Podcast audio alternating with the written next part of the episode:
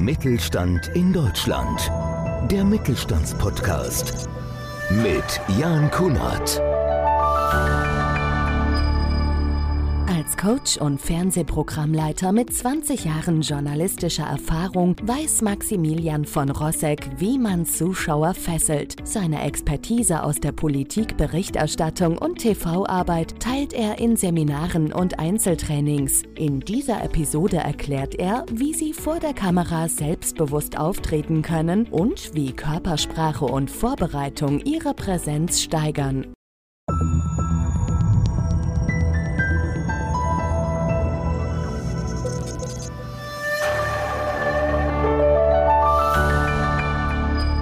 Herzlich willkommen zu einer neuen Ausgabe unseres Podcast Mittelstand. Woche für Woche sprechen wir über spannende Themen, die den Mittelstand betreffen, die weiterhelfen sollen, das Unternehmen erfolgreich zu machen. Heute habe ich einen spannenden Gast aus der Medienbranche, ein Kollege, nämlich Maximilian von Rossek, Journalist und Fernsehmacher, seit vielen Jahren stellvertretender Vorsitzender des größten Presseclubs Deutschlands, dem Internationalen Presseclub München. Maximilian, ich freue mich sehr, dass du da bist. Herzlichen Dank für die Einladung. Soll ich Maximilian sagen oder Max? Darfst du beides sagen? Darf ich beides sagen? Dann bleibt man erstmal beim Maximilian. Spannendes Thema, finde ich. Und gerade das Thema Presse, weil man ja oft sagt, aktuell ist Social Media das, was nur noch gilt. Das siehst du komplett anders, glaube ich. Sowohl als auch. Das ist ein schönes Koexistieren zwischen den beiden. Also Social Media hat natürlich einen absoluten Hype gerade. Das heißt, die Leute setzen stark darauf. Aber es hat auch eine sehr große Streuquote. Ich glaube, es sind so um die 720.000 Stunden, die pro Tag auf YouTube hochgeladen werden. Also, dass man da überhaupt dann gesehen wird, ist schon sehr beschränkt. Auch der Algorithmus ist immer undurchsichtig, egal bei welchem, ob es jetzt Meta ist, Instagram, oder eben YouTube. Da blickt man nicht so genau durch und dementsprechend ist der Streuverlust sehr hoch und eben auch, man muss sehr viel Content reingeben, auch als Unternehmen sehr viel starkes Engagement eben hier reinsetzen, um dann doch ein bisschen was rauszubekommen. Bei der Presse ist es ganz anders. Die Leute konsumieren die Presse, weil sie sich informieren wollen. Also das heißt, sie lesen die Zeitung, sie gucken die Nachrichten an, weil sie jetzt genau da ihren Fokus drauf setzen. Beim Social Media scrollt man durch. Dennoch sage ich, es muss beides nebenher koexistieren. Ich bin ja nun auch in den sozialen Netzwerken, auch beruflich natürlich geschuldet, äh, unterwegs. Und da freut man sich manchmal, wenn man ja 100.000 Klicks oder sowas hat. Letztendlich bei dem Markt ist das nichts. 100.000 Klicks. Das ist wenig. Ja. Und vor allen Dingen, das, die Konversionsrate ist ja so gering. Mhm. Also wenn man da eine Anzeige schaltet, dann ist es, glaube ich, nur bei 0,00001 irgendwie. Also wirklich minimal. Da muss man richtig viel Geld reinstecken oder ganz viel Arbeit. Also deiner Meinung nach sollte man doch wieder mehr auf die Presse setzen als auf Social Media? Und wenn ja, wie gehe ich das richtig an, vor allem als mittelständischer Unternehmer? Naja, also man kann seinen Fokus auf beides richten. Man kann ja die Themeninhalte gleich nutzen. Man muss bloß die Aufbereitung abändern. Social Media ist kurz, prägnant, Stichworte, Stichsätze, danach ein bisschen Text und ein schönes Foto oder ein schönes Video. Aber die Videos kann man genauso gut auch in einer anderen Form dann eben für eigene Pressestatements nehmen. Oder man gibt Interviews an die Presse, die man dann später auf Social Media verwenden kann. Also man kann nebeneinander her die beiden Sachen gut agieren lassen. Dennoch sage ich, natürlich als Pressemann muss ich das sagen, hat die Presse den Vorteil, dass man hier gezielt mit Journalisten zusammenarbeitet, die erstens Ahnung von der Materie haben, zweitens die Inhalte für dich schon gut aufarbeiten. Das heißt, du musst dir selbst eigentlich weniger Gedanken machen, du musst immer nur gut antworten und dementsprechend dann auch kannst du hier als Unternehmen dich wesentlich besser platzieren, weil gute PR läuft eben über gute Pressearbeit, die man dann dem Fachpublikum, sage ich jetzt mal, oder denen, die es interessiert, tatsächlich darbieten kann und nicht nur den Leuten, die einmal durchscrollen. Mhm. Du bist ja Medientrainer. War das ein Wunsch, Medientrainer zu werden? Wie bist du es geworden? Und was kann man sich genau darunter vorstellen? Und wie kannst du mir vielleicht auch als Unternehmer helfen? Ja, also Medientraining ist dadurch entstanden bei mir, dass ich im Landtag die Abgeordneten interviewt habe. Und die erste Reihe der Politiker, die ist geschult, die weiß, wie sie sich hinstellt, die steht korrekt da, die gibt auch das Statement, das du vielleicht hören willst oder auch eben nicht hören willst, aber die haben einen straighten Weg Sobald es dann ein bisschen weiter nach hinten geht, also die Hinterbänkler, die sogenannten, dann hast du schon gesehen, die waren unsicher, die waren noch nicht vor der Kamera gestanden, die haben keine Ahnung gehabt. Und ich brauchte aber deren Interviews, also ich musste ihre Antworten haben. So habe ich angefangen, denen zu sagen, stellen Sie sich doch bitte etwas schulterbreit hin. Vielmehr tupfen Sie sich doch die Stirn ab oder haben Sie ein bisschen Puder. Bitte nicht hin und her wackeln. Also es fing so mit Kleinigkeiten an, damit ich überhaupt eine gute Arbeit abliefern konnte. Und daraus entwickelte sich dann eben die Nachfrage, dass sie gesagt haben, okay, wir sind neu im Landtag, können Sie uns bitte helfen? Können Sie uns da mal Tipps geben? Wie verhalte ich mich eigentlich vor der Kamera? Und genau das Gleiche ist dann eben auch entstanden bei den verschiedenen Firmen. Durch Corona mussten sehr viele ins Homeoffice beziehungsweise auch dann äh, konnten nicht mehr auf der ganzen Welt umherreisen, um den Leuten Produkte zu präsentieren und mussten das Ganze über Video machen. Und was haben die gemacht, die es keine Ahnung hatten? Die haben sich vor das Produkt gestellt und haben gesagt, hier hinten und jetzt, jeder sieht hier, wenn ich mich umdrehe, ist das sehr, sehr ungünstig. Also musste man denen dann beibringen, wie präsentiere ich mich, wie präsentiere ich das Produkt richtig und damit das Ganze eben ein schöner, ansprechender Film wird.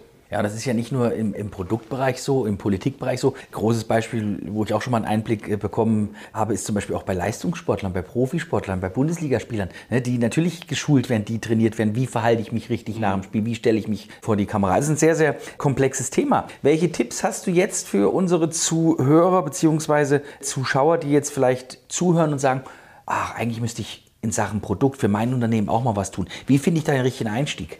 Ja, als erstes muss man immer schauen, was ist denn so das Produkt? Also in meinen Vorgesprächen mit den Klienten frage ich dann immer nach, was wollen sie denn eigentlich? Wollen sie sich präsentieren? Wollen sie das Produkt präsentieren? Sollen das Videos werden, die eben eine Produktpräsentation darstellen? Oder wollen sie ihr Unternehmen darstellen? Oder wollen sie als Führungspersönlichkeit jetzt mehr in den Fokus rücken? Also da gibt es so die verschiedenen Ansätze, die muss man eben davor eruieren. Und dann kann man sagen, okay, für die Produktpräsentation, da ist der, die Person, der Moderator, die Moderatorin nicht das Entscheidende, sondern eben das Produkt. Da ist der Fokus Fokus darauf gelegt und das andere nur das Beiwerk. Wenn ich als Führungskraft vor die Kamera trete, dann müssen eben die Leute perfekt dastehen. Das heißt, sie müssen einen sicheren Stand haben. Sie müssen gut aussehen, also keine verschwitzte Stirn, abgetupft oder etwas dergleichen. Ansonsten haben die Zuschauer so das Bedürfnis zu sagen, oh, der schwitzt, da stimmt irgendwas nicht. Mhm. Es ist so vieles, was unterbewusst in den Zuschauern passiert, was wir gar nicht mitbekommen. Das heißt, ungefähr ja, sagen wir mal so, nur 30, 40 Prozent von dem, was wir sagen, ist eigentlich das Entscheidende, was ankommt. Das andere, das so die restlichen 70 Prozent, das ist eigentlich das Aussehen oder unsere Stimme, wie wir etwas vermitteln. Und das ist eben, was ich in den, in den Seminaren den Leuten beibringen möchte. Du als Person stehst da da musst du sicher dastehen. Da musst du relevant dastehen. Du musst dich wohlfühlen in dem, was du sagst. Das schöne Wort Authentizität ist natürlich auch so ein gutes. Authentisch rüberbringen. Es bringt nichts, wenn du jetzt ein Statement auswendig gelernt hast. Das hört sich dann nämlich auch so an und die Leute glauben es dir nicht. Also wenn du authentisch bist, wenn du das anhast, wo du dich wohlfühlst, und wenn du auch die Worte verwendest für das richtige Publikum. All das sind so Punkte, wo du ansetzen kannst. Da kann man sich natürlich dann auch auf das Gespräch vorbereiten. Und hier, das sind dann so die Punkte, wo man dann mit den einzelnen Unternehmen, mit den einzelnen Führungskräften oder aber auch mit Gruppen oder Pressestellen dann individuell arbeiten kann. Ich glaube ja, und das ist äh, uns allen wahrscheinlich schon mal passiert, äh, man hat vielleicht das coolste, das beste, das geilste Produkt. Ja, aber man sieht dann jemanden, wie du schon gerade gesagt hast, vor der Kamera, der das präsentiert und denkt, oh nee, also Finger weg davon. Ja. Also es ist ein ganz, ganz wichtiges, komplexes Thema. Wie sieht denn jetzt so ein klassisches Training aus und wie schlimm ist es zum Beispiel, wenn ich jetzt eine Produktpräsentation für mein Produkt mache? Ja, mache das vielleicht auch professionell mit einem großen Team. Ja, und äh, dann sage ich, ach, es gefällt mir nicht. Das Ganze nochmal zu wiederholen. Im Normalfall überhaupt kein Thema, oder? Im Normalfall ist das überhaupt kein Thema, vor allen Dingen, wenn man selbst der Produzent ist dieses Videos. Also wenn man das einer internen Firma eben macht oder Produktionsfirma übergibt, dann ist das kein Problem. Dann macht man das einfach so oft, bis es gut geworden ist. Am besten man bereitet sich davor vor auf dieses Thema. Also was ist mir wichtig? Es gibt die sogenannte Cloud, in der man die ganzen Ideen für sich sammelt, niederschreibt. Also nicht wortwörtlich die Worte, sondern eben die Fakten, auf die es ankommt. Und dann kann man sich da erinnern und sagt, okay, das muss ich noch nehmen, dieses Thema muss ich noch mit reinnehmen. Hier sind sind die Preise, hier sind die Special Features, das nehme ich alles mit rein. Und dann kann man das einmal kurz locker durchspielen im Vorhinein und danach dann eben sagen, man wiederholt es. Anders ist es übrigens bei der Presse oder, oder gar nicht so anders. Das heißt, wenn ich ein Interview gebe bei den Presseleuten und sage danach, hm, irgendwie, ich habe mich da verhaspelt, ich habe das nicht gut gemacht, dann kommt es sehr darauf an, ob man ein, eine gute Performance und auch vor allen Dingen eine gute Beziehung zu diesen Presseleuten hat und dann sagt, äh, kann ich das nochmal machen? In der Regel, wenn es nicht unter Zeitdruck ist oder wenn es auch jetzt halt nicht der Böse ist, dann machen die das nochmal. Also da einfach nachfragen und sich sicher fühlen im Vorhinein. Ich sage immer meinen Klienten, gib kein Interview wenn du dich nicht vorbereitet und sicher fühlst. Jetzt ist es ja so, dass der ein oder andere einfach nicht für vor der Kamera gemacht ist. Aber dafür gibt es ja eben Medientraining.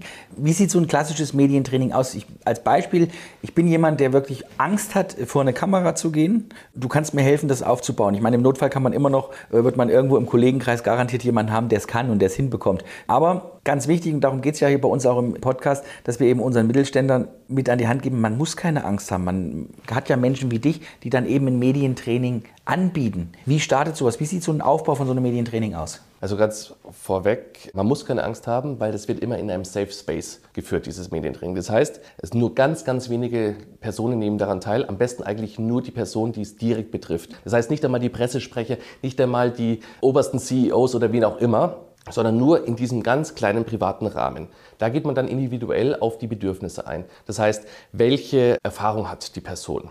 Schon mal von der Kamera gewesen. Theatererfahrung ist manchmal auch von Vorteil. Und sei es nur Schultheater oder ähm, Auftritte auch vor der großen Bühne. Also was gibt es denn schon? Wenn das alles nicht vorhanden ist, dann fängt man einfach mal an, dass man die Person vor die Kamera stellt. Perform einfach mal. Und dann geht man auf die individuellen Sachen ein. Zum Beispiel, du hast dich zu sehr von links nach rechts bewegt. Das schaut nämlich nicht gut aus in der Kamera. Oder aber du wiederholst dich. Ähm, ähm, ähm hast du vier, fünf Mal mit reingebracht. Konkretisiere doch im Vorhinein deine Informationen, deine Ideen. Also so baut man das sukzessive auf. Man schaut vor der Kamera das Ganze dann, zeichnet das Ganze auf, schaut das Ganze wieder an und dann sagt man, ja, jetzt warst du da schon besser, jetzt hast du dich da schon dem Part verbessert und dann wiederholt man das. Und so kann man verschiedenste Situationen üben, sodass man dann, wenn man in eine Situation hineingeworfen wird, sei es jetzt ein Überfall auf der Straße von den Presseleuten, weil man irgendwie jetzt gerade was Neues für das Unternehmen äh, bekannt gegeben hat, oder aber man muss eine spontane Rede halten. All diese Punkte kann man im Vorhinein eben üben und dann ist es nichts Neues. Man hat es schon mal gemacht, man hatte schon mal so ähnliche Worte. Und damit kann man dann vor allen Dingen auch sehr viel Lampenfieber runterdrücken und man wirkt vor allen Dingen dann souverän. Wichtig ist es, dass man eben hier keine Worte sich vorformuliert, sondern authentisch eben das wiedergibt. Und ich glaube, da gibt es wahrscheinlich auch das ein oder andere Beispiel, wo man vorher zu dir kommt und denkt, oh, das kriege ich überhaupt nicht hin und dann, batsch, ist man Naturtalent. Das ist auch schon öfters vorgekommen. Das ist in verschiedenen Bereichen mir schon passiert. Ich hatte zum Beispiel mal bei der, als normaler Journalist eben bei meiner Tätigkeit einen jungen Feuerwehrkadetten, der sollte mir ein Interview geben und der hat irgendwas vor sich hingestammelt.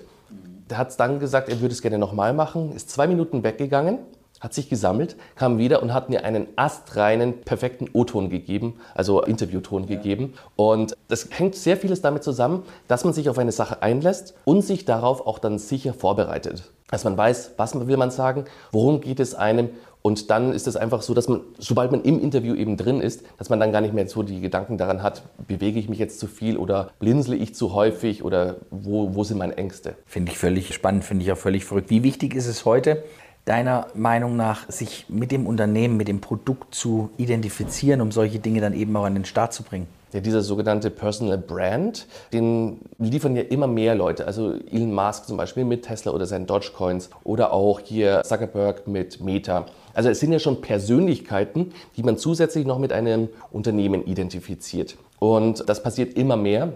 Die CEOs werden auch immer sichtbarer von Unternehmen. Das heißt, die posten irgendwas auf Twitter, auf Instagram oder anderen Medienkanälen und die Leute nehmen das für bar und es geht sogar dann im Aktienbereich hoch oder runter. Also es wird immer mehr miteinander verkoppelt.